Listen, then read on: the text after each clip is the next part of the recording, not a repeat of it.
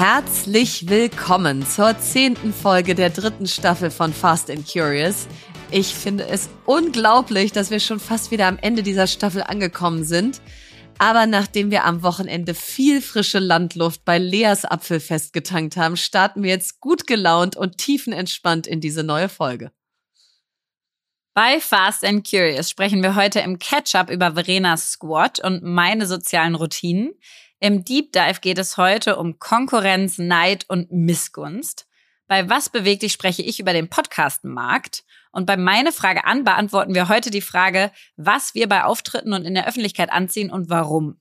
Das letzte Wort habe ich. Jetzt kommt Werbung. Ja, heute möchten wir euch Liquid vorstellen. Sicherlich hat das letzte Jahr auch bei euch für Verunsicherungen beim Thema Finanzen gesorgt, mit volatilen Aktienkursen, Inflation, Zinsen hoch, runter und deswegen ist es sehr hilfreich, einen guten Partner an der Seite zu haben. Liquid ist solch ein Partner, persönlich wie eine Privatbank und intuitiv wie ein Neo-Broker. Es ist ein moderner Vermögensverwalter und er bietet die Möglichkeit, ein professionelles Wealth Management auf Family Office Niveau aufzubauen, mit exklusivem Zugang zu Anlagelösungen, die bisher nur Großanlegern offen standen. Ja, und das ist wirklich cool, weil ich investiere ja viel in Venture Capital Fonds, Lea ebenso und außerdem natürlich auch in Private Equity, weil sie ja KKR Industry Advisor ist. Und diese Assetklasse, die ist sonst gar nicht allen zugänglich. Und das schafft Liquid jetzt eben, dass das jedem und jeder zugänglich wird. Und für wenige Wochen reduziert Liquid jetzt ihr Mindestanlagevolumen für das Wealth Management von 100.000 Euro auf 50.000 Euro. Wer also einen hohen Anspruch an sich selbst und sein Geld hat, ist bei Liquid genau richtig. Und das sieht übrigens auch die Wirtschaftszeitschrift Kapital so, die Liquid fünfmal in Folge als Deutschlands Top-Vermögensverwalter ausgezeichnet hat. Also, wenn ihr jetzt beim Thema Finanzen richtig Gas geben wollt 2024, dann schaut doch mal vorbei bei www.liquid.de slash fast and curious. Und Liquid schreibt man L-I-Q-I-D also www.liquid.de slash fast and curious und nutzt die Gelegenheit, einfach online einen Anlagevorschlag zu erstellen oder vereinbart ein kostenloses Gespräch. Alle Infos findet ihr wie immer auch im Link in unseren Show Notes. Werbung Ende. Ketchup. Ja, wenn ich mal keine heisere Stimme vom Fußball habe, habe ich eine Erkältung, damit ich auf keinen Fall hier jemals einfach nur normal klinge in diesem Podcast. Insofern, auf keinen Fall eine Piepsstimme. Immer auf keinen Fall eine Piepsstimme dunkel. und immer schön rauchig, rauchig. und so. Ja. Also äh, genau, deswegen mal rein ins Vergnügen hier. Also ich habe ja wieder wahnsinnig viel erlebt letzte Woche und bin da wirklich im Stundentakt durch meinen Kalender gehechelt und habe dann so gedacht, geil, was alles so in meine Tage reinpasst und wie kommt das eigentlich, dass das geht? Mhm. Ach so, ja, das liegt ja an den tollen Menschen, die ich um mich herum habe. Das mhm. ist mir also jetzt auch nicht erst letzte Woche aufgefallen, aber ich habe so gedacht, ich muss einfach erstens mal drüber reden und zweitens auch mal so einen geiles Schaubild, so eine Grafik machen, aus wer eigentlich alles dazu beiträgt, dass ich vermeintlich das immer alles so toll hinkriege. Mach mal, finde ich spannend. Ja. Und äh, genau, und da einfach mal so ein bisschen Licht auf diejenigen, die das möglich machen. Also ich habe ja den Book Club, ich habe den Digitale Bildung für alle e.V., den FC Victoria und dann meine ganzen Websites und die Organisation meines Lebens und was nicht alles. Und praktisch für jede dieser Säulen habe ich eine Person. Lustigerweise sind sieben von acht Frauen. Und, mhm. und, Samuel ist äh, für die Websites und, und mein Newsletter äh, der einzige Mann. Aber äh, ich bin einfach wirklich an der Stelle so dankbar, weil das sind auch einfach so Menschen, die rocken das einfach leer. Da haben wir dann irgendwie so ein, so ein, so ein Telefonat oder so ein Termin eingestellt aus, äh, was weiß ich, Book Club. Und dann kommen dann nur Lösungsvorschläge und fertige Produkte sozusagen mhm. und nicht 84 Fragen aus, Verena, was sollten wir denn diese Woche deiner Meinung mal da machen? Und hättest du da denn auch eine Idee und so? Sondern eher so, also ich habe mir mal überlegt, was wir da diese Woche machen könnten. Ich habe da auch schon zehn Ideen und so habe ich die schon mal umgesetzt. Wie findest du das, ja? Und das ist ja echt echt äh, faszinierend, weil du hast ja, also neben denen, die du gerade aufgezählt hast, hast du ja ein riesen Speaking-Business auch. Also du Ja. hältst ja ohne Ende reden. Und du hast früher ja auch noch selber quasi wir für Schule, Startup-Teens, ähm, Stay on Board und so weiter. Und das Ja. Krasse ist aber, dass diese ganzen Initiativen ja weiterlaufen mit anderen Leuten und anderen Teams. Und das finde ich schon faszinierend, dass du das hinkriegst. Ähm, das ist bei mir echt anders. Also ich bin immer so entweder full on oder full Mhm. off. Also wie bei Ah, Amorelie, weißt du, dass ich dann auch komplett verkaufe und dann mich auch komplett raus. Und jetzt bin ich wieder komplett drin bei Ten More In. Also Ja. ich habe das Gefühl, da bin ich eher so äh, Focus of Fail und ich krieg das nicht so hin. Ist wahrscheinlich aber auch nicht mein Naturell, so viele Initiativen zu starten und die auch weiter leben zu lassen und Ja. irgendwie involviert zu bleiben, aber gleichzeitig nicht so viel, dass es wirklich ein Full Vollzeit operativer Job für dich ist. Ich glaube, das ist mein Familienunternehmer-Gen aus, Ja. äh, du darfst nichts einschlafen lassen, nichts, was du angefangen hast, darf je wieder weggehen. Ja. so, ich glaube, das kommt daher aus bloß nicht aufreißen und dann nicht fertig machen oder Mhm. fertig machen, aber dann nicht weitermachen. Und da Mhm. ich natürlich aber nicht alles selber machen kann, ist es dann natürlich ein Riesenglück, wenn bei Wir für Schule da jetzt zwei Geschäftsführerinnen mit Tracy und Mieke sind oder bei äh, Startup-Teams solche Leute wie Laura Bornmann da jetzt Mhm. hinwechseln oder Ja. äh, ja, eben überall Menschen das weitertragen und ich dann nicht mehr sozusagen so voll dabei sein muss, wie es Und am hast Anfang du nicht ist. das Bedürfnis, auch mal was so richtig abzuschließen? Also, dass du wirklich nicht mehr involviert bist? Ist das gar kein Ziel für dich, dass du mal so denkst, und, und das lebt jetzt komplett ohne mich weiter? Nee, Nee. nee. Mhm. Ziel ist es, dass es ohne mich leben kann. Äh, Also im Sinne von, dass ich nicht der Bottleneck bin oder wenn ich gerade irgendeine andere Priorität habe, dass es dann da hakt. Das ist auf jeden Fall das Ziel. Aber nicht, dass irgendwann jemand sagt, Verena, du musst dich nie wieder melden, das läuft jetzt. So, das, das wäre so schade, weil ich habe doch da jetzt auch noch so viel zu, zu sagen. Ich will doch dazu noch mal was erzählen. Ich will doch dazu noch mal was erzählen.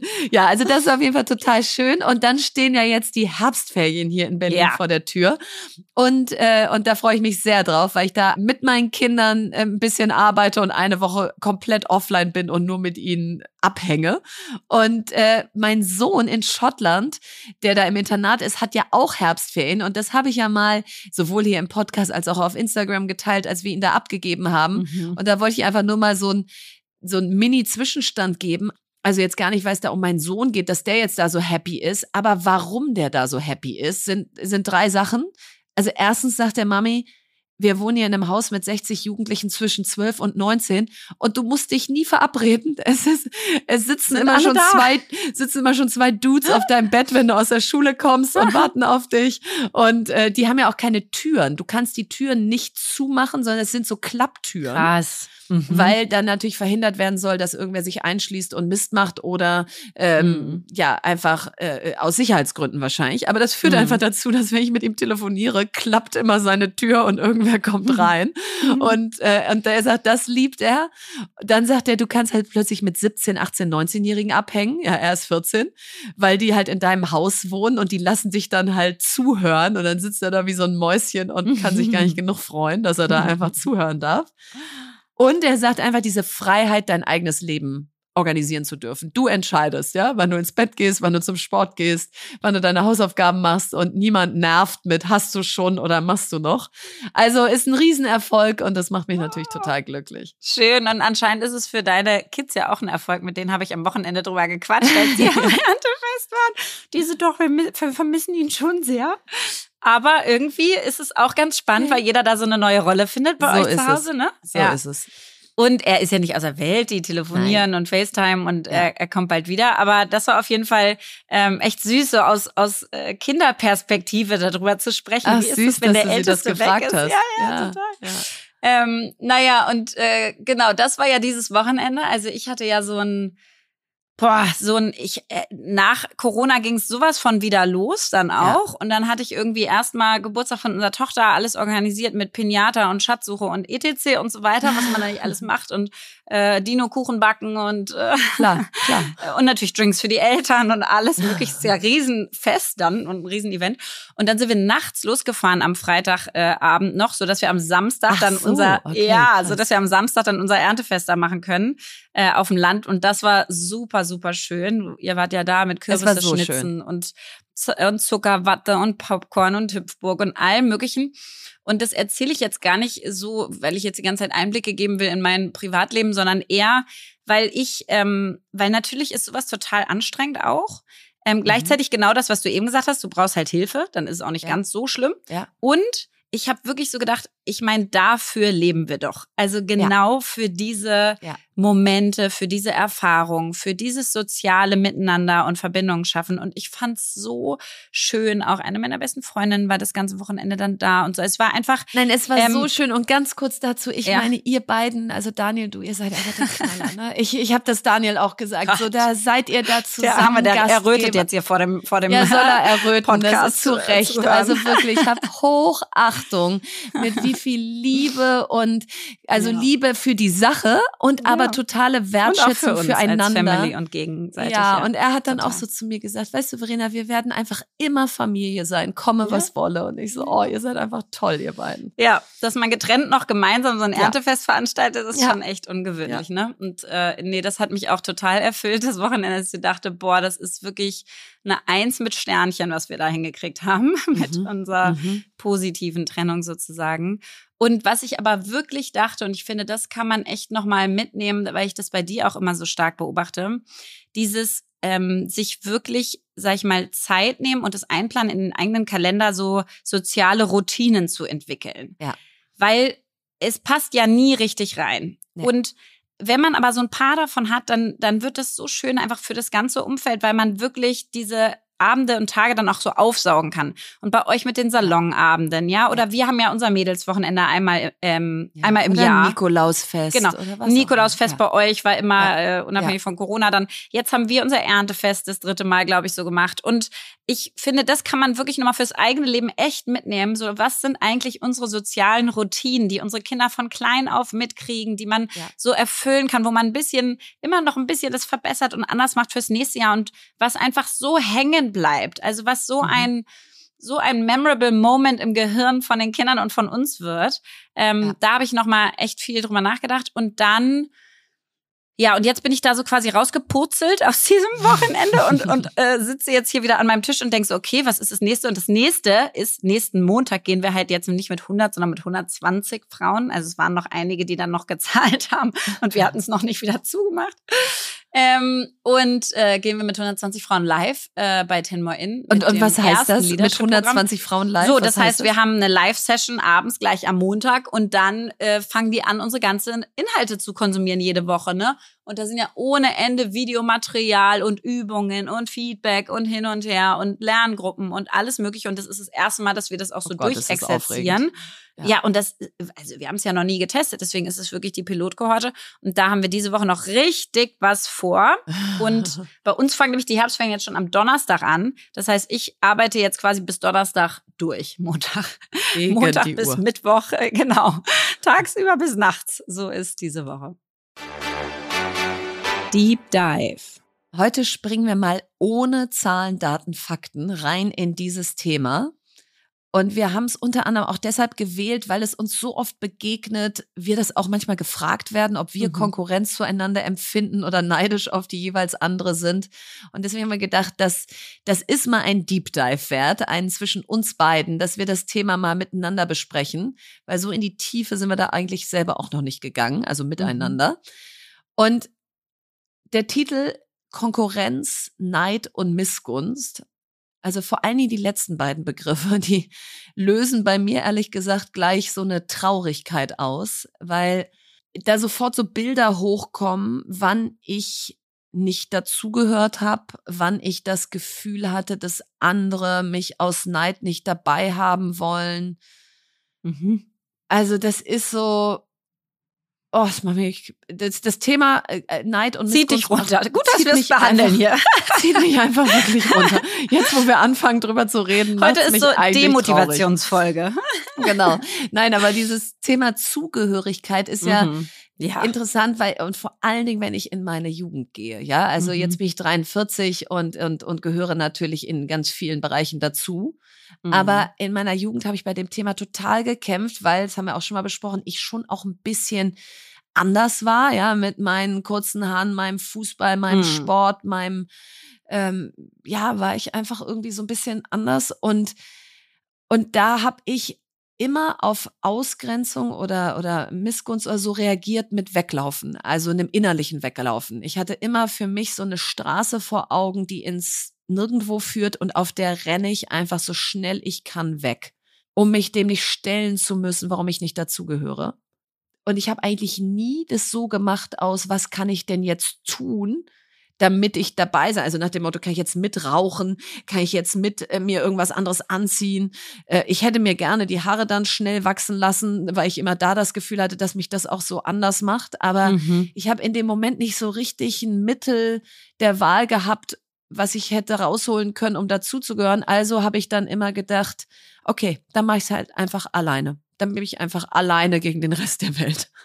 So. Und das war meine Bewältigungsstrategie. Und was hast du dann mit der Zeit gemacht? Da hast du dann Sport gelesen, gemacht, da hast Sport du gelesen. gemacht. Ja, okay. Äh, bin mhm. in meine Bücherwelten abgetaucht, mhm. bin in meinen Sport abgetaucht und habe einfach gedacht, so, dann, dann muss ich es halt irgendwie alleine hinkriegen. Weil das also ich meine, ist ja schon spannend, weil ich finde, da hast du wahrscheinlich dann auch so ganz viele Kompetenzen entwickelt, die für die du später dann wieder anerkannt wurdest und Gelobt zugehörig wurde. wurdest sozusagen. Ja.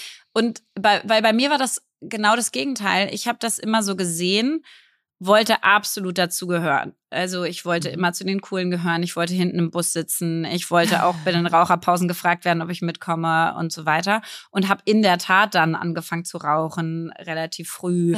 ähm, und irgendwie mich dunkel zu schminken, als das cool war. Und hatte so eine ganze krasse Hip-Hop-Phase, so Baggy mhm. Pants und, mhm. äh, und äh, Flechte, Zöpfe und alles mögliche. Also ich habe wirklich richtig viel so mitgemacht und mitprobiert, weil bei mir Ausgrenzung dazu führt, dass ich extra stark versuche. Also wenn ich mhm. merke heute, jemand will mich nicht haben oder mag mich nicht oder neidet mir was oder ist schon so anti mir gegenüber, führt das immer noch dazu, dass ich mich das besonders noch, anstrenge. Noch mehr versuchst. Ja. Und ich finde das so furchtbar, weil ich das natürlich bei mir selber dann gemerke und denke so, sorry, die Person hat es teilweise gar nicht verdient, dass ich mich ja. so anstrenge. Weil das sind ja die, die dir die ganze Zeit negative Emotionen dazu also geben. Und ich bemühe mich dann extra stark und drehe mich fünfmal um einen eigenen Kreis, um irgendwie in deren Modell und Konzept das zu passen. Das merke ich bei dir immer, wenn, wenn einer von 99 ja. Kommentaren negativ ist, dann rufst du mich an und sagst, also ich habe eigentlich gerade, ich habe eigentlich gar keine Lust. Es bringt alles gar nichts mehr, was ich mache. vor allen Dingen sage ich dann immer, siehst, siehst du das auch so, dass so und so und so, ja, vielleicht genau. ist da ja was dran, ja. Und ja. Ähm, du und ich würde mir so wünschen, dass ich da so viel cooler wäre, dass ich einfach dann genau wie du ja irgendwie ähm, mich äh, zurückziehen würde und einfach auf die Sachen besinnen würde, die ich selber machen möchte und irgendwie darauf vertraue, dass ich irgendwann schon meine Crowd finden werde und dass die mich finden werden. Aber ich glaube, ich hatte da früher habe ich so das Gefühl gehabt, ich passe nicht rein, ich bin nicht so, wie die Coolen sind und auch nicht so, wie die Nerds sind und so. Und ich habe irgendwie ja. nicht so meinen Platz.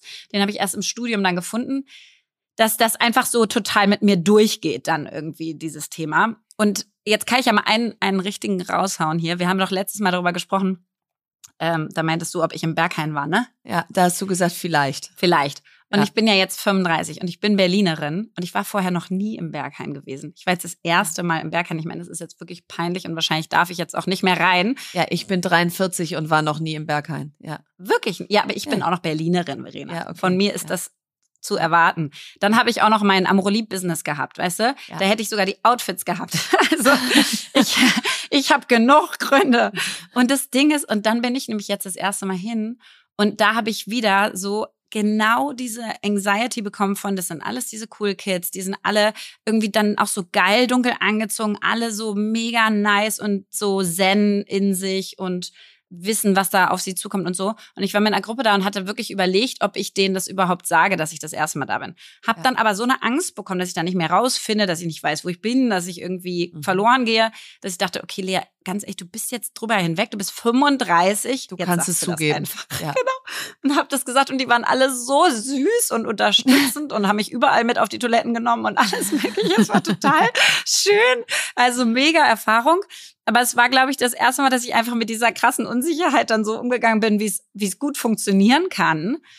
Aber das eine ist ja Zugehörigkeit, mhm. so, so, und das andere ist ja wirklich Neid. Also, ja. und das wird ja viel auch uns gegenüber gesagt, ich hatte es jetzt sogar schon zwei, drei Mal, dass mir Leute gesagt haben, sie sind mir entfolgt, mhm. weil sie zu viel Neid empfinden.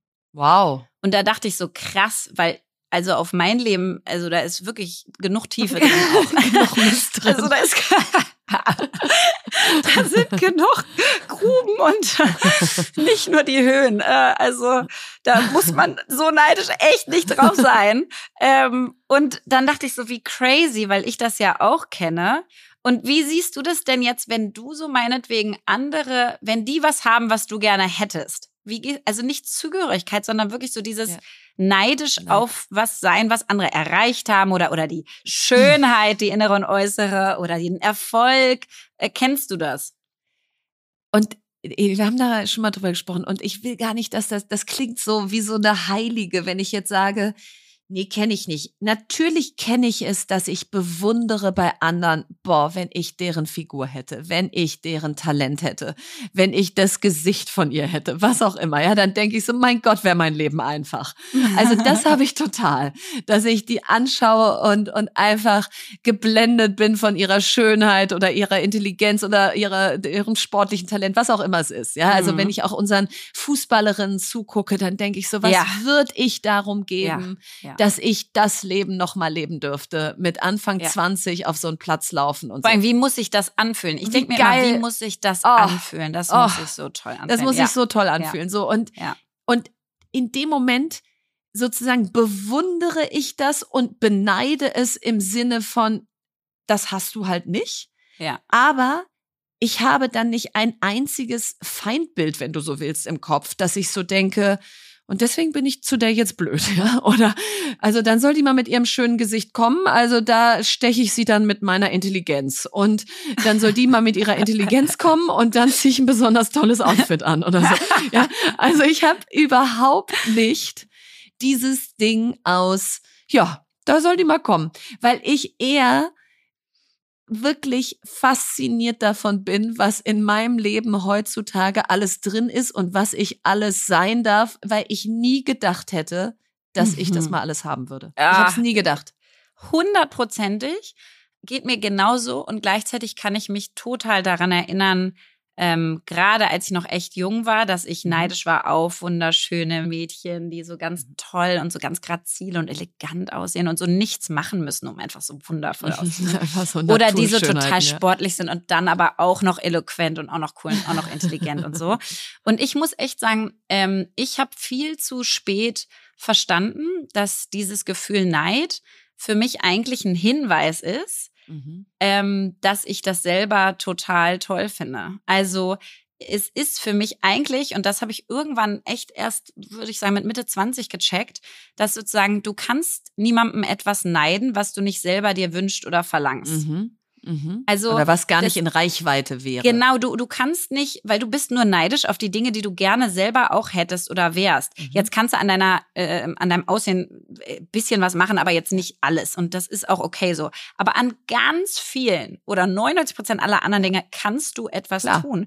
You want und to be an athlete. Ja. Genau. Und da habe ich ja. das dann für mich so gedreht und habe so gedacht, okay, wenn du jemandem etwas neidest, dann merkst du, dass das was ist, was du dir wünschst. Und ich habe ja immer sozusagen Leuten, also geneidet nicht, aber ich war immer so ein bisschen so, oh, ich wäre auch gern so sportlich. So. Ne? Und dann habe ich es ja irgendwann gedreht und gemerkt, okay, das kannst du, äh, jetzt bin ich verletzt die ganze Zeit mit meinem blöden Knie, aber ansonsten äh, ist das was, was ich total toll finde, wo ich so dachte, okay, das musst du einfach dann selber machen. Und das so für mich einmal zu drehen, das war total wichtig und ich finde, das kann man echt mitnehmen. Also wenn man selber bei sich Neid spürt, dass man da mal reingeht und sich überlegt, was ist denn das gerade, was mich da so kickt und triggert und was hätte ich denn gern und was könnte ich denn tun, um das selber zu erleben. So, und das Einzige, wo das nicht funktioniert, weil jetzt, wo du sprichst, fällt mir ein, worauf ich wirklich ein Leben lang neidisch war, und zwar auf glückliche Beziehungen.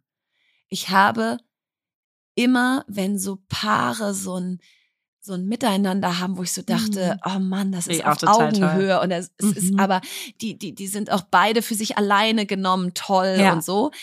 Das das hatte ich ganz ganz ganz ganz lange nicht. Ja. Und ich habe immer gedacht, da kannst du auch nur bedingt was für tun, ja. Da kannst du ja nicht eines Morgens aufwachen und sagen, I'm an athlete und dann fängst du an zu laufen. und, und so das Pendant wäre, okay, ich bin jetzt die zweite Hälfte von einem sehr glücklichen Paar, wo ist die andere Hälfte?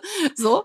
Und ich glaube, dass ich deshalb heute so viel Kraft und so viel innere Ruhe mhm. aus meiner sehr, sehr glücklichen Ehe ziehe, weil das wahrscheinlich meine offene Flanke immer war. Dass ich einfach nicht so gut bin alleine. Also ich kann weder sehr gut alleine sein, noch fühle ich mich komplett, wenn ich alleine bin, noch finde ich mich eigentlich auch toll genug, wenn ich alleine bin.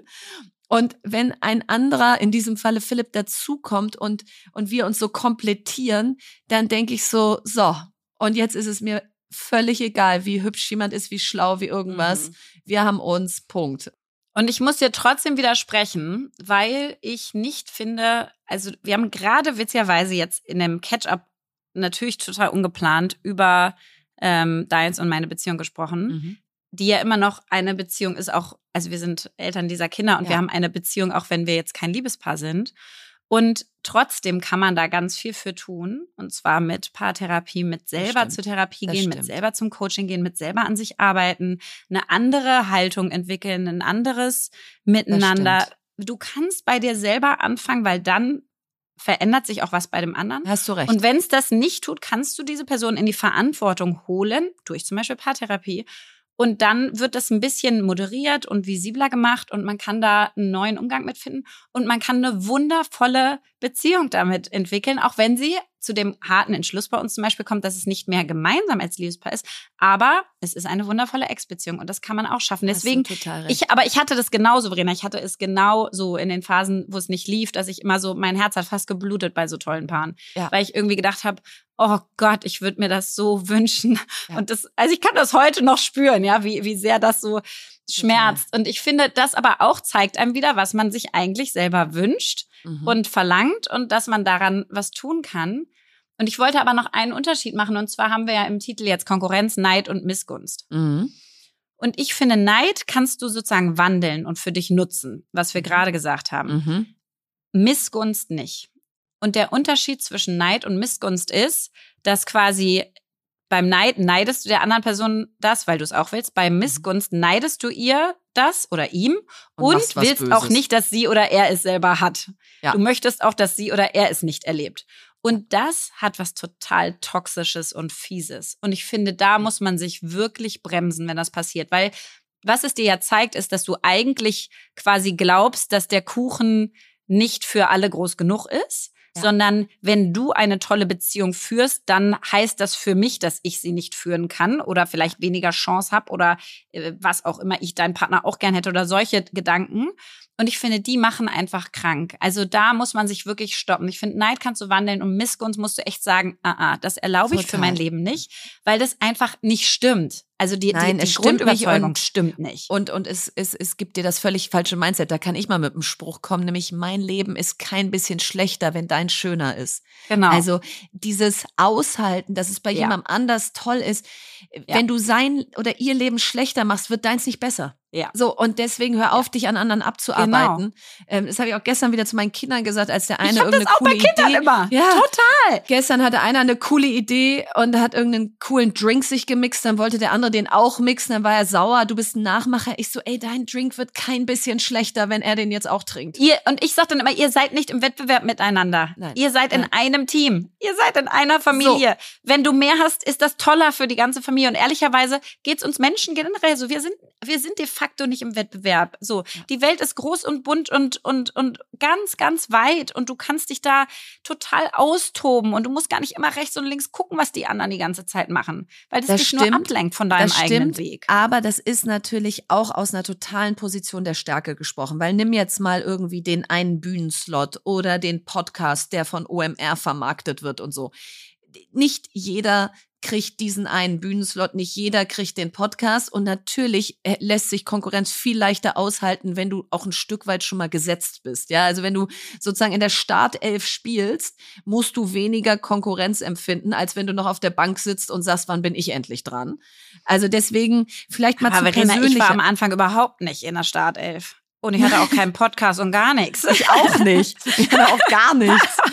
Also ich war da einfach eine Studentin von allen. Total. Habe mich entschieden, lieber in die Startup-Szene mal reinzuschnuppern, als irgendwie in die Bank oder Beratung Nein, zu total. gehen. Also Wenn es heute ich, sagen- bisschen Nein, Mut auch am Anfang, Ja. einen anderen Weg zu gehen, ja. Und, und wenn, wenn sich alle auf einem Feld tummeln und da ist sozusagen, wie man so immer sagt, der rote Ozean, ja. Wenn, der, wenn Ja. du im Red Ocean die ganze Zeit gegen alle möglichen Haie schwimmen musst, ja, dann sorry, such dir vielleicht mal einen blauen Ozean, der für dich besser passt.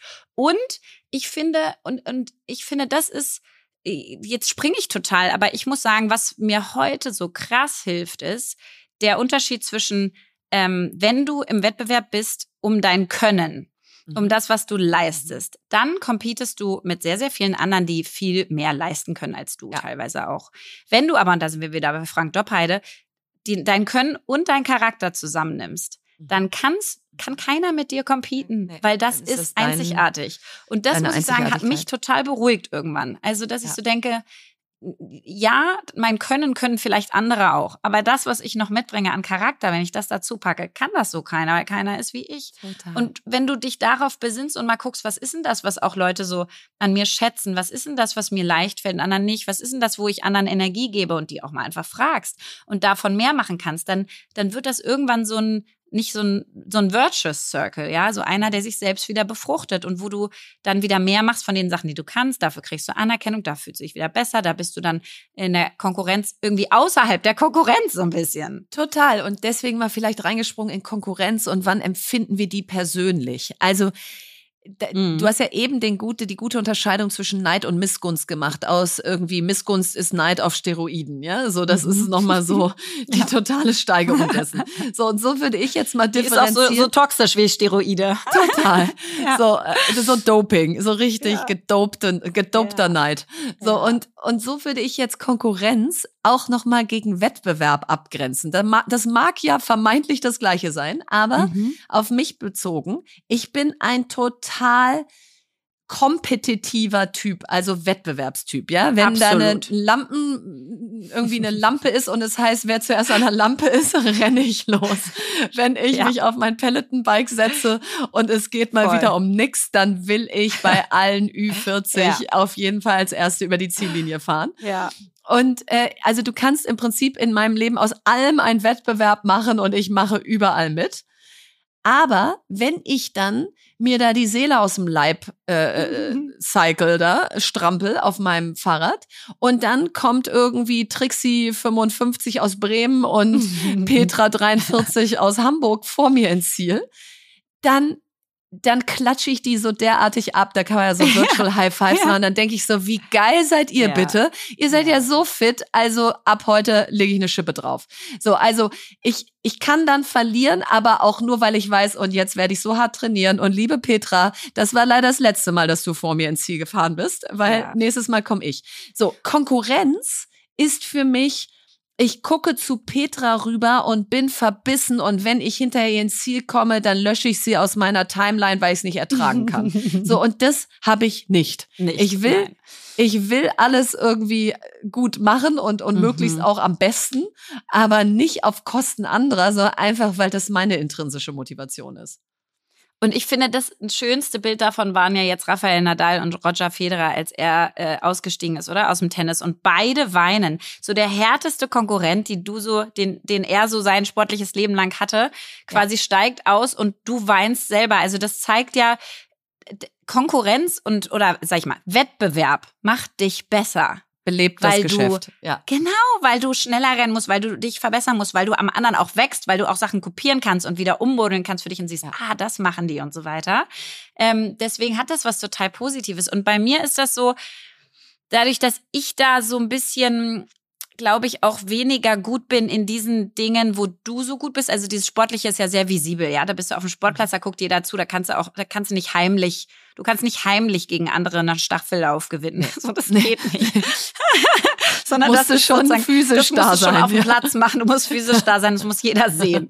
ähm, ich habe da immer so trotzdem, da bin ich nicht so gut drin, sondern ich habe immer so meine, mein Wettbewerbsumfeld quasi im Stillen. Also mhm. zum Beispiel, als ich angefangen habe mit LinkedIn und irgendwie nach Amorolin nicht so viel zu tun hatte, mhm. habe ich so gedacht, habe ich mir so ein Profil rausgesucht und gedacht, mal gucken, ob ich das schaffe, mehr Follower zu kriegen mit guten Inhalten natürlich, ja. Und dann gucke ich mal, wie weit ich damit rennen kann, so. Und dann mache ich das im Stillen und das weiß gar keiner und das ist nur ich gegen ich. und dann schaue ich mal, was so, so passieren kann und so ähnlich mache ich das eigentlich mit vielen Dingen, dass ich so, ich habe schon meine meine Vorbilder irgendwie im Wettbewerb. Mhm. Und das ist gar nicht negativ, sondern es ist ein Ansporn für mich und ein Antrieb. Und dann gucke ich, was die machen. Und, und das ist aber nicht so bitter, sondern eher so interessiert, neugierig, dass ich denke, uh, ah, das war gut von denen. Und dann versuche ich das wieder zu adaptieren und mitzumachen und so weiter. Und für mich umzumuddeln. Also das heißt, ich glaube schon, dass es sinnvoll ist, das viel, viel positiver zu konnotieren. Ja. Und ich gleichzeitig das auch hatte nichts Negatives. Nee, nee, total. Es macht uns besser. Und gleichzeitig hatte ich schon auch mal diese negative Konnotation. Und zwar ähm, haben wir ja bei Amorelie wirklich, also wir hatten ja quasi eine ganze Branche erstmal gegen uns. Ja, ähm, also da warst du ja sehr visibel auf dem Platz. ja. Sehr visibel, sehr visibel auf dem Platz und sehr auch einsam, ja, an der, an der Front, weil da war keiner, der das so gemacht hat. Ja. Und auch natürlich als Frau in einer kompletten Tech- und Sex-Männer-Domäne war auch echt extrem. Ja.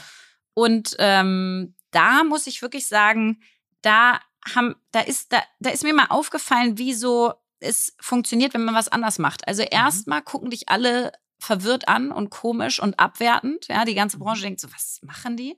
Mhm. Also erstmal ist es eine Abwertung und ein, wer seid ihr, warum? Genau, so ein Beobachten. Dann funktioniert es ja. so ein bisschen, genau. Dann ist es so ein kritisches Beäugen, aber schon mit Interesse. Und irgendwann wirst du dann hardcore kopiert von allen, die, die merken, raus. dass es ja. funktioniert. Ja. Genau. Ein, eins zu eins und dann werden bei allen anderen einfach die Preise runtergesetzt. Ne? Die kopieren dich aber halt zum halben Preis, bieten sie das an, um einfach dich rauszudrängen. Und irgendwann wirst du dann plötzlich ein Vorbild und stehst so ja. auf so einem Sockel. Ja. So ist quasi dieser, dieser Zyklus. Zyklus.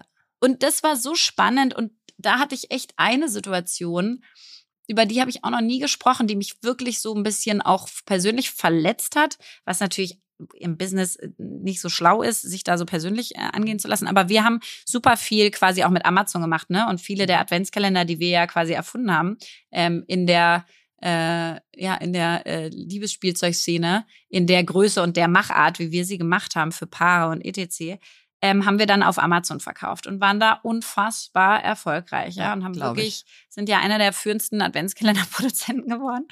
Und ähm, das war so erfolgreich, dass Amazon dann im nächsten Jahr kam und äh, gesagt hat, sie machen jetzt selber einen Erotikkalender, einen Erotik-Adventskalender einen eigenen, also Amazon selber, selber hergestellt, ja. selber produziert, selber kuratiert, wo du so denkst, Amazon macht einen ja. Erotik-Adventskalender, really? Und ich saß mit denen zusammen und dann meinte ich so, okay, krass, und wie soll der werden? Ja, wie eurer. Und was für ein Design nehmt ihr? Ja, das von euch, äh, das letzte, letztes Jahr. Ich so, und was für Produkte? Wie die euren. Also wir haben euren und wir machen das de facto genauso. Und die saßen wirklich so vor mir und ich so, wow, mir ist echt alles aus dem Gesicht gefallen. Ja. Ich war so getroffen und war so echt so crazy. Und da habe ich das eine Mal wirklich gemerkt, vorher hatte ich Konkurrenz, immer so konkurrenzbelebtes Geschäft mhm. gesehen. Die waren aber so übermächtig. Ja. Genau, also so einfach so groß, dass ich ja keine Chance habe gegenüber deren Professionalität und Schnelligkeit und Geld und nichts. Und da habe ich es erstmal wirklich so Angst bekommen, weiß ich noch genau. Und dann habe ich äh, meinen Vater angerufen, der so einer der schlauesten Strategen ist, die ich kenne, und meinte so, sag mal, Papa, kannst du dir vorstellen, mit uns mal so einen Workshop zu machen? Und dann haben wir wirklich am Wochenende irgendwie so einen Strategie-Workshop gemacht und haben so rausgearbeitet, okay, you need to go where Amazon can't follow.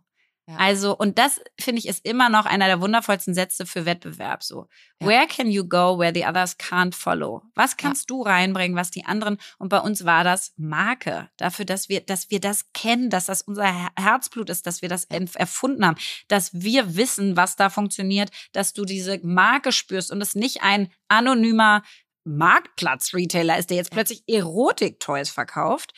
Und dann haben wir echt sozusagen diesen Wettbewerb mit Amazon gemacht im nächsten Jahr. Um, ähm, und die hatten, also ist jetzt alles aus Quellen, kann ich alles nicht bestätigen, bla bla bla. Ich hoffe, dass ich hier alle möglichen rechtlichen Disclaimer irgendwie drin habe. Ähm, aber äh, die haben auf jeden Fall äh, das nicht erfolgreich verkauft, können wir mal so sagen. Sehr so. gut. Und das war wirklich aber eine echte Grenzsituation, ja. wo ich so gemerkt habe, es ist schon tough, wenn du im Wettbewerb bist mit sag ich mal, Firmen und auch, auch sonstigen Leuten, wo du das Gefühl hast, die sind einfach übermächtig. Ja. You have no chance Und da to stand. einfach dann auch positiv zu bleiben und nicht in so eine Voll. Anwaltsschlacht und so eine Voll. Verbitterung und, und, so eine Angst zu fallen, und so eine ja, wo du so gelähmt bist. Genau, und es eher Ja. positiv für dich zu drehen. Ja. Also dein Satz, go where Amazon can't follow, ist mein Satz immer gewesen. Wie können wir Flöcke einschlagen, dass wir die Spinne im Netz sind in unserer Industrie, dass man an Mhm. uns nicht vorbeikommt und Mhm. uns nicht mehr als einfachen Wettbewerber sieht, sondern als Shit, bei denen muss ich vorbei. Und Mhm. das haben wir, wir, als wir 2011 in dieser App Store, Kinder-App, äh, Industrie gestartet sind mit Fox and Sheep, da war genau der Gedanke, jetzt sind wir, es ist ein Riesenmarkt, wir kommen uns eigentlich erstmal überhaupt nicht in die Quere, weil eine Familie, Mhm. die sich eine App runterlädt, lädt sich auch drei Apps runter, ja, Mhm. sondern es ist eher ja noch so ein Markt, Markt machen als ein Verteilungskampf. Und wie können wir also die anderen zu Alliierten machen, dass wir also ohne, dass wir Preisabsprachen machen, aber irgendwie auch das Gefühl haben, was kostet denn so eine Kinder-App, dass wir uns kennen, dass wir von Anfang an signalisieren, wir wollen diesen Markt mit euch gemeinsam machen, weil einer alleine gewinnt da nicht, ja, dafür bräuchtest du Marketingbudgets noch und nöcher, um überhaupt erstmal Familien zu sagen, es gibt sowas wie Kinder-Apps. Mhm. So, und da haben wir eine Konferenz ins Leben gerufen, The Kids Want Mobile, und Mhm. haben weltweit alle Wettbewerber eingeladen und gesagt, jeder bekommt einen Bühnenslot, wo er aber nicht Werbung machen darf, kein Mhm. Marketing, Mhm. sondern äh, Learnings teilen. Also was hat er über diesen Markt gelernt, wovon alle anderen profitieren können? Und das war für alle, inklusive uns selber, die Leitlinie. Du musst auf der Bühne irgendwas teilen, was Mhm. alle anderen mit besser macht. Und wenn das Mhm. jeder macht, dann werden Profitieren wir auch alle davon. werden wir alle, ne, ähm, Mhm. Rising Tide lifts all boats, Mhm. dann gehen wir Mhm. alle nach oben.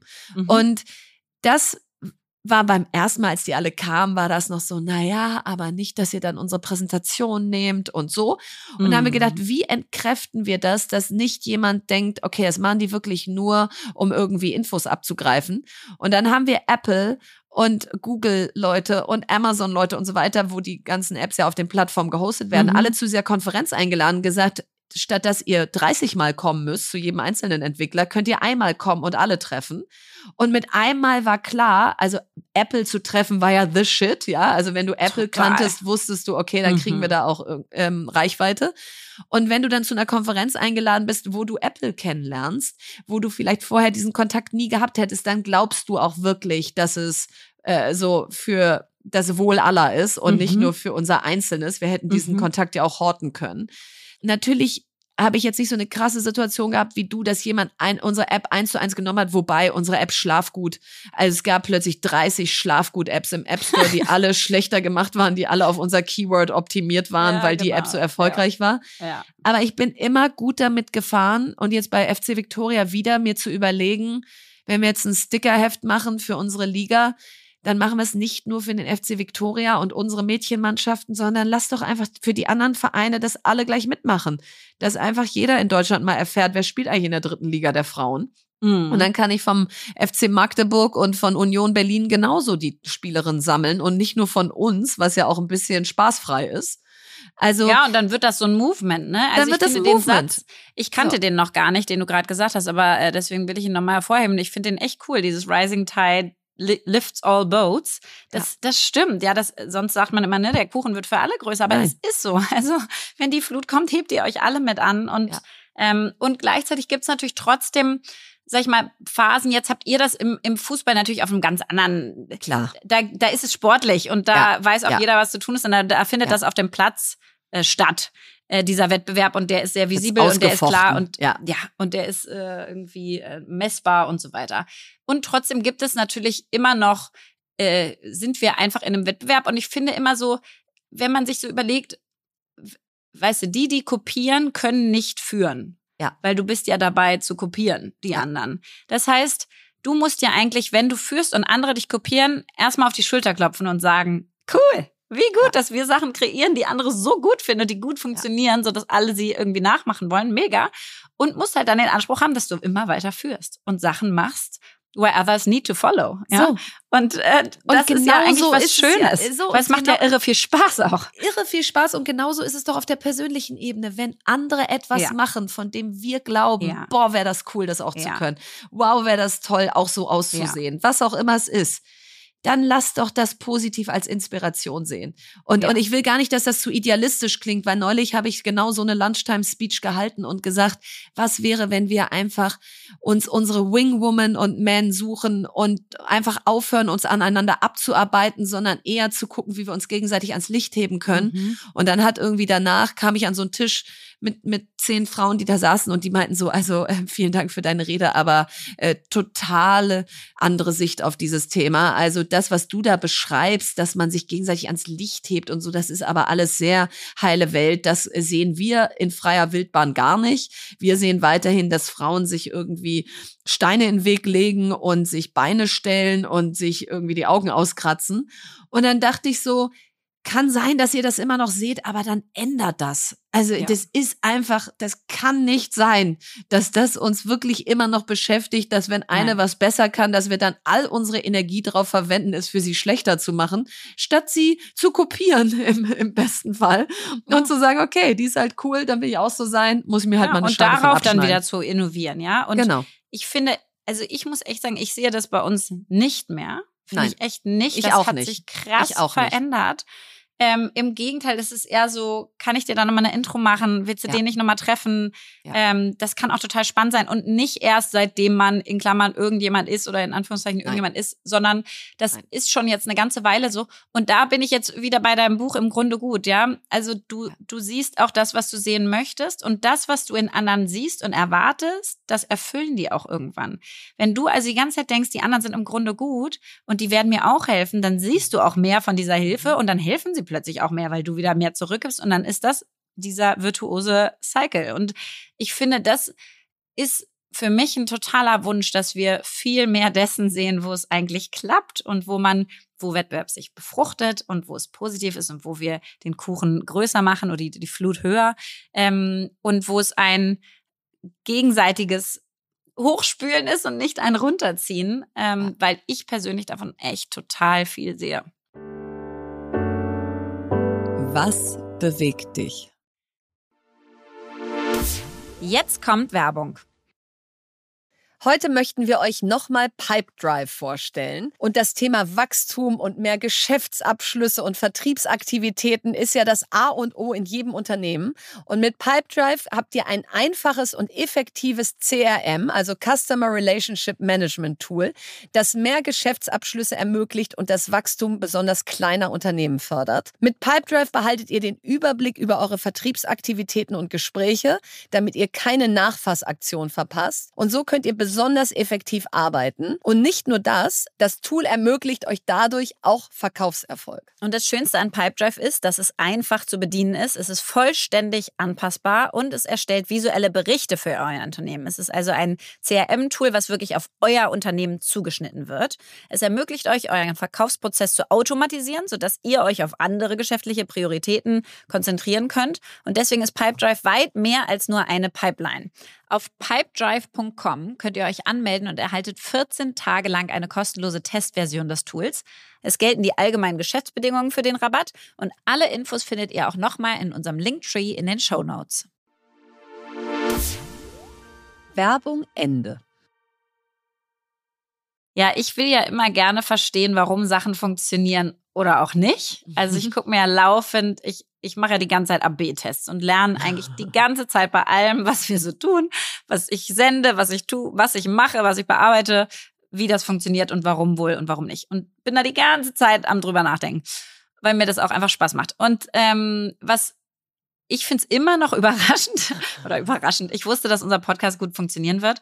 Ich dachte aber, dass es eine kleinere Zielgruppe betrifft. Also einfach, dass es weniger Leute sind, dass es eine stärkere Bubble ist, dass es nicht so breit mhm. funktioniert. So. Und dann habe ich so gedacht, okay, das ist ja spannend. Und jetzt war gerade der Welt-Podcast-Tag am 30. September. Und Was dann habe ich gedacht, gucke ich mir mal die Zahlen an. ja, ich weiß, wusste ich auch nicht. also 30. September war das. Und zwar ist es echt ganz spannend. Also die Zahl der Podcast-ZuhörerInnen hat sich von 2018 auf 2020 verdoppelt. Wow. Heutzutage Das war ja vor in- Corona. Ja. Genau. Und dann ist es ja nochmal richtig Ja. abgegangen in Corona. Heutzutage ist es so, Schätzungen der FAZ, glaube ich, waren das äh, 26 Millionen Deutsche, die heutzutage Podcasts hören. Und mehr als die Hälfte nutzen das Medium wöchentlich oder teilweise sogar täglich, was ja schon eine richtige Anzahl ist. Deutschland liegt mit irgendwie 63.000 Podcasts auf Platz 4 der Podcast-Weltrangliste und in, in den USA gibt es 1,7 Millionen Shows. Gut, da Was ist ja das auch nochmal ein ganz anderes Ding. Ne? ganz anderer Ja. Markt. Und hier in Deutschland ist es so, die sind jetzt aus 2020 die Zahlen, da warst du mit 3000 Downloads oder Streams schon in den Top 10 Prozent, mit 10.000 Streams oder Downloads in den Top 2 Prozent. Ähm, jetzt haben sich die Zahlen auf jeden Fall verändert über die letzten Mhm. zwei Jahre. Da gab es jetzt noch keine neueren, aber deswegen sind wir mit unseren irgendwie 30.000 Streams pro Folge schon richtig, richtig Und gut über dabei. eine Million gesamthaft, bitte. Was ist das eigentlich für eine geile Zahl? Das, das äh, führe ich mir die ganze Zeit vor Augen. Das Total. ist eine Million Mal. Die habe ich ja auch wieder nur zufällig entdeckt, ja, weil ich da wieder rumgesucht habe, was denn eigentlich funktioniert und was nicht. Und dann da gucke ich so rauf, sehe so, krass, eine Million zehntausend oder so. Ich so, wow. Naja, und was aber natürlich auch äh, spannend ist, ist, dass der Werbemarkt sich auch komplett verändert. Weil natürlich, da wo die Menschen sind, ist auch die, ist auch die Werbelandschaft. Ähm, und äh, in 2017 wurden in Deutschland noch 23 Millionen Euro in Podcast-Werbung investiert. Jetzt sind es 92 Millionen, also fast 100 Millionen Euro vervierfacht. Ähm, und die Immer noch glauben, dass- wenig, oder? ja, schon. Also Ja. äh, im gesamten Werbemarkt absolut. Aber ich Ja. glaube auch, weil natürlich Podcast-Werbung buchen auch immer noch ein bisschen hakelig ist. Ne? Ja. Ja. Also du musst die, die einzelne Show dir angucken, wie viel Reichweite haben, die musst du mit dem Vermarkter in Kontakt treten, dann Ja. machst du die Rolls, dann dauert das ja. alles. Genau, dann hast du, wie, wie ist eigentlich so die Messbarkeit? Mhm. Also es ist alles noch richtig, es läuft Mhm. einfach noch überhaupt Mhm. nicht äh, effizient, der Prozess. Aber sie glauben, dass in den nächsten vier Jahren das auf 150 Millionen hochgeht. Und auf jeden Fall habe ich dann so gedacht, okay, was ist es eigentlich, warum ein Podcast so anders funktioniert als jetzt meinetwegen Insta-Stories oder so, ja. Ja. Also ich mache wesentlich länger Instagram, als ich Podcasts mache. Mhm. Und mein Wachstum auf Instagram, würde ich sagen, ist also überschaubar. Okay. ja. LinkedIn läuft, Podcast Mhm. läuft, Link, Instagram mache ich fast am liebsten mit, aber, es- aber es Gut, es gibt so. Schlimmeres, als über 50.000 Follower zu haben, aber ja, ich verstehe, aber you know was du what I mean, ne? Ja, ja, ich mache ja. das, glaube ich, Ja. seit vier Jahren schon. Ich Ja. weiß gar nicht, wann ich es angefangen habe. Und dafür läuft es eigentlich nicht so gut. Ich mache es trotzdem saugern, deswegen mache ich es auch weiter. Auf jeden Fall war jetzt meine Quintessenz, aber du kannst ja nochmal sagen, was fehlt. Also ein Teil, wo ich dachte, warum läuft Podcast so gut, ist, weil du wirklich dieses, du hast uns im Ohr, Ja. also du hast uns wirklich quasi fast, das klingt jetzt ein bisschen weird, in deinem Körper, aber so, wir sind connected Im durch Kopf AirPods. drin. Ja, du bist Ja. richtig nah dran. Du hörst diese Stimme fast, als wäre es deine, weil die so nah ist. Und du kannst natürlich nebenher noch was machen. Und wenn Ja. du Insta-Stories guckst oder irgendwie YouTube-Videos oder Hast so. halt das Handy in der Hand. Ja. Genau, du hast das Handy in der Hand und du musst richtig so, du kannst nicht während der Arbeit irgendwie Nee. YouTube-Videos gucken. Oder während des irgendwie meine Autofahrens. Insta-Stories schauen. Ja. Das sieht halt dann auch jeder. Also das war so ein Teil, warum ich glaube, dass Podcasts speziell so gut äh, funktionieren. Was, was denkst du denn noch dazu? Ich glaube noch, weil du eine Chance hast, dich zu erklären. In der Insta-Story, Mhm. nimm das Thema von heute, Konkurrenz, Neid mit Missgunst. Du müsstest irgendwie 30 Story-Snippets machen. in 15 Sekunden In Form. 15 Sekunden Dingern und irgendwie nach dem siebten hört dir keiner mehr zu, weil es auch gar nicht der Anspruch ist, da viel Zeit zu verbringen, sondern es hat eher sowas von Berieselung und sag mir mal kurz was Spannendes. Mhm. Und bei einem Podcast, das ist für mich das Schönste, warum wir ihn machen, dass ich ganz oft vorher in meinem Leben das Gefühl hatte, ich habe nicht genug Zeit oder Raum, euch zu erklären, wo ich eigentlich herkomme, wie ich eigentlich Ja. drauf komme, Ja. dass da eigentlich noch mehr ist, was ich gerne teilen würde. Und zum ersten Mal, seit es den Podcast gibt, habe ich das Gefühl, man lernt mich wirklich kennen und nicht nur so Mhm. oberflächlich Poster-Girl-mäßig aus, ja, die ist irgendwie cool oder blöd, aber mehr weiß ich über die eigentlich auch nicht. Ja, so Menschen beim Denken zuhören können. Ja. Das kannst du natürlich jetzt in der Insta-Story nicht. Und du würdest auch öfter mal neu ansetzen, wenn es noch nicht so rund war. Und hier Quatschen hast du gar nicht durch. die Zeit. Also genau, Ja. du, du quatscht einfach durch. Und ich glaube, dass das Podcast hören irgendwie für viele wirklich eine Routine geworden ist. Ja. du hast ja jetzt keine Routine, dass du sagst, immer auf der Autofahrt zur Arbeit gucke ich XY Stories, geht auch gar nicht beim Autofahren.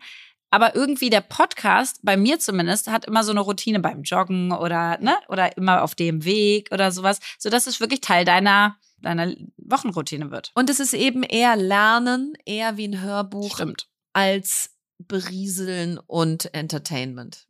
Also würdest du jetzt denken, dass die Podcast-Zeit quasi sind wir auf der Höhe oder ist das noch ein Markt, Nee. der jetzt auch nach Corona noch echt Nein, wachsen der wird noch, der ist noch ganz am Anfang. Ich Würdest glaube, der ist noch denken? ganz am Anfang, Mhm. weil die Art und Weise, wie das, das findet sich ja alles gerade noch. Bisher hat man äh, einfach mal losgesendet und wie du sagst, Werbung ist noch unprofessionell und, und, und Vermarktung ja auch. Also es ist ja noch überhaupt nicht so, dass du Podcasts gut vermarkten kannst im Sinne von, wo würden wir denn jetzt Werbung schalten und wie geht das eigentlich und so. Und das weißt du bei allen anderen Formen schon in- und auswendig. Und hier entstehen die Tools gerade erst. Also ich glaube, wir sind da ganz am Anfang. Meine Frage an. Hallo ihr beiden, hier ist Nina aus Berlin. Ich habe mir gerade eure Podcast-Folge zum Thema Reden, Reden nochmal angehört und was mich noch interessiert wäre, wie sieht's eigentlich mit Kleidung aus? Also ist man eher dezent, weil der Inhalt im Vordergrund steht oder eher das Gegenteil, exzentrisch, um dem Ganzen einen eigenen Stil zu geben? Oder ist man Hauptsache authentisch? Ich freue mich sehr über euren Input. Lieben Dank euch. Gut, also ich fühle mich absolut qualifiziert, diese Frage ganz professionell zu beantworten. Und äh, ich kann da eigentlich nur, nur zwei, sag ich mal, meiner äh, Tipps zu sagen. Also das eine ist, ähm, ich habe mir selber wieder mal so ein eigenes Zitat gegeben und das ist Dress for the feeling you want, not for the one you have. Also, wenn ich einen schlechten Tag habe, dann sehe ich besonders doll aus, weil ich möchte einfach meinen eigenen Status verändern, indem, dass ich mich ordentlich zurechtmache, dass ich meinen Lippenstift auftrage und dass ich irgendwie anders dann auch mit einer anderen Haltung in den Tag gehe. Und bei mir funktioniert das und deswegen mache ich das total aktiv. Das heißt, wenn ihr denkt, wow, sieht die Lea aber heute doller aus, dann habe ich eher einen schlechten Tag und seid bitte sehr nett zu mir. Und, ähm, und das Zweite ist, wenn es so um öffentliche Auftritte gibt, äh, geht, dann habe ich, äh, würde ich sagen, vor drei Jahren angefangen mit einem Stylisten zu arbeiten. Den habe ich damals von Marina Hörmannseder empfohlen bekommen. Mhm. Der heißt äh, Konstantinos the Stylist auf Instagram. Liebe Grüße von hier, der ist ein wundervoller Stylist. Und der hat wirklich dazu beigetragen, dass ich mutiger geworden bin. Hast du ja auch gesehen in Mhm. meiner Mhm. ähm. Auswahl der Anziehsachen. Genau. Ja. Auf der OMR zum Beispiel war ich ja komplett in Gelb. Und ich finde das ganz schön, weil es ist so, ich muss mich wohlfühlen. Es muss also bei mir immer Business Casual sein und das ist es auch weiter.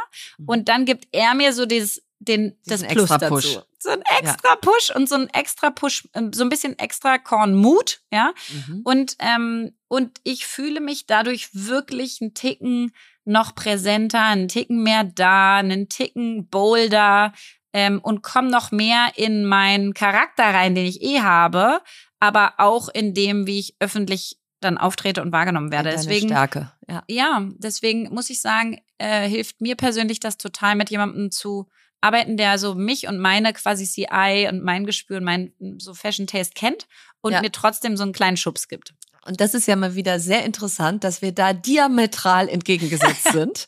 Denn wann immer ich in meinem Leben die wenigen Male einen Stylisten aufgedrängt bekommen habe, ich habe mich Mhm. nie aktiv selber darum bemüht, sondern war es halt ein Fotoshooting aus, wir haben auch einen Stylisten vor Ort oder äh, du bist bei dem und dem Event eingeladen und da gibt's auch einen Stylisten vorher, bin ich immer fast weinend nach Hause gegangen, weil ich Oh einfach Gott. dachte, das bin ich nicht. Das, das ich, ah, Wurde es ich, verkleidet. ich bin verkleidet, ich fühle mich so Mhm. unwohl. So, also das heißt, bei mir funktioniert es nur, dass ich es selber aussuche und auch nur ich. Ich habe auch eine Zeit lang gedacht, wenn ich auf Tipps von Menschen in den Läden oder so höre, ja, ja. d- das Mhm. funktioniert nicht. Dann, dann lasse ich mich da reinquatschen und dann komme ich nach Hause und denke, ich wusste es doch, dass ich das nicht anziehe und so. ja. Also, das heißt, ich suche alles selber aus, ich zahle alles selber, ich möchte einfach sozusagen ich sein. Und das Positive, und das hat sich wirklich so die letzten fünf Jahre entwickelt, ist, ich habe inzwischen auch ein totales Gespür dafür, Mhm. was mir steht und wer ich bin. Mhm. Also die Sachen haben fast meinen Namen drauf. Äh, egal, ob ich bei Selfridges in London vor ein paar Wochen war und mir diese, dieses grüne T-Shirt mit den Schulterpolstern und diese mhm. glänzende grüne Hose dazu. Das ist ja nochmal wieder ein ganz anderer Style, als wenn ich meine Ulla Johnson Kleider anhab, die ja. ich ja auch so liebe. Ja. Aber ich weiß dann einfach, das bin ich und, und, und dann fühle ich mich wohl. Mhm. Und das Thema High Heels ist ja bei mir der Dreh- und Angelpunkt von allem. Und das habe ich jetzt wieder letzte Woche gemerkt. Da war ich in München und war die Closing Keynote bei Personio bei ihrer großen Hug-Konferenz. Mhm. Komme da rein mit Turnschuhen, weil ich vorher auch mit der, mit der S-Bahn irgendwo herkam und dachte, puh, das ist jetzt auch praktisch Turnschuhe und ist ja auch Personio, passt ja voll, Turnschuhe mhm. und so. Mhm. Und dann war ich fünf Minuten vor meinem Auftritt und meine Tasche mit meinen High Heels und anderen Sachen war an der Garderobe. Und dann habe ich eine gebeten, sag mal, könntest du ganz kurz noch meine Tasche holen? Und dann ist die losgeflitzt, kam irgendwie drei Minuten vor meinem Auftritt mit der Tasche an. Und ich habe neben der Bühne meine Turnschuhe ausgezogen und die High Heels angezogen, weil ich drei Minuten vorher das Gefühl hatte, ich fühle mich gerade nicht selbstbewusst ja. genug für ja. die Closing Keynote dieser Riesenkonferenz. Ich muss da jetzt richtig einen raushauen. Ja. Und wenn ich da jetzt gleich mit High Heels hochgehe, dann bin ich nicht nur ein bisschen größer im wahrsten mhm. Sinne, sondern ich habe auch eine andere Haltung. Ich stelle mich dahin und sag so, Leute, hört mir zu. Ja.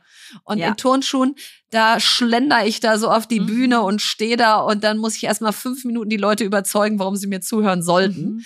Und das ist einfach mein Ding. Aus in dem Moment, wo ich High Heels auf der Bühne anhab, habe ich das Gefühl, so Leute, hört zu, äh, ich bin's. Und deswegen habe ich auch nie ein Problem damit, overdressed zu sein. Also ich habe mhm. nie das Gefühl, oh Gott, was hat die denn vorher? Kommt da mit ihrem Ulla Johnson Kleid und ihren Puffärmeln und ihren High Heels. Aber ich habe ein totales Problem damit, underdressed zu sein. Also ja. wenn ich das Gefühl habe, alle sind schick und ich sehe aus wie so ein Schlumpf, dann fühle ich mich nicht wohl. Aber ich finde es auch richtig so, weil früher dachte man ja immer, Hauptsache falle ich nicht so auf. Nee. Und jetzt denke ich eher nee. so, sorry, aber ich hätte gerne mehr Leute, die mehr auffallen und ja. bunter sind und mehr Puffärmel und ja. High Heels haben. Also das andere, das klassische Business-Outfit in Deutschland, das haben wir doch genug. Das haben wir doch jetzt gehabt. Lass doch lieber ja. noch mal ein paar bunte Schmetterlinge reinstreuen. So ja. großartig. Ich auch so. Bisschen, bisschen Glitzer und Lametta.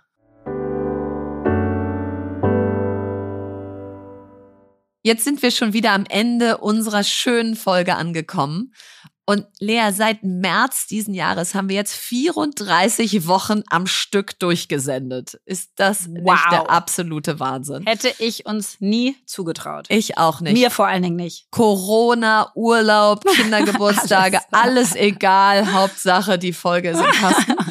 Und, äh, und jetzt äh, gehe ich heute Abend zu einer Auktionsgala für einen guten Zweck und werde auf ein Kunstwerk bieten und bin schon total aufgeregt, weil ich das seit Wochen schon auf meinem Schreibtisch liegen habe und äh, welches Philipp und ich so schön finde, finden. Und ich, ich mache schon die ganze Zeit Strategien, ob ich mich gleich am Anfang oute, indem ich mitbiete oder ob ich erst ganz spät einsteige, damit irgendwie jeder denkt, ah, da kommt keiner mehr. Also drückt mir die Daumen, dass ich das bekomme heute Abend.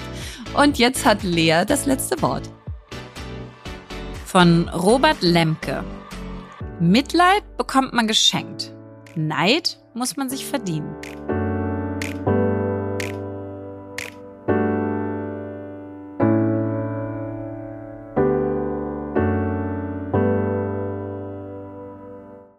Dieser Podcast wird produziert von Podstars bei OMR.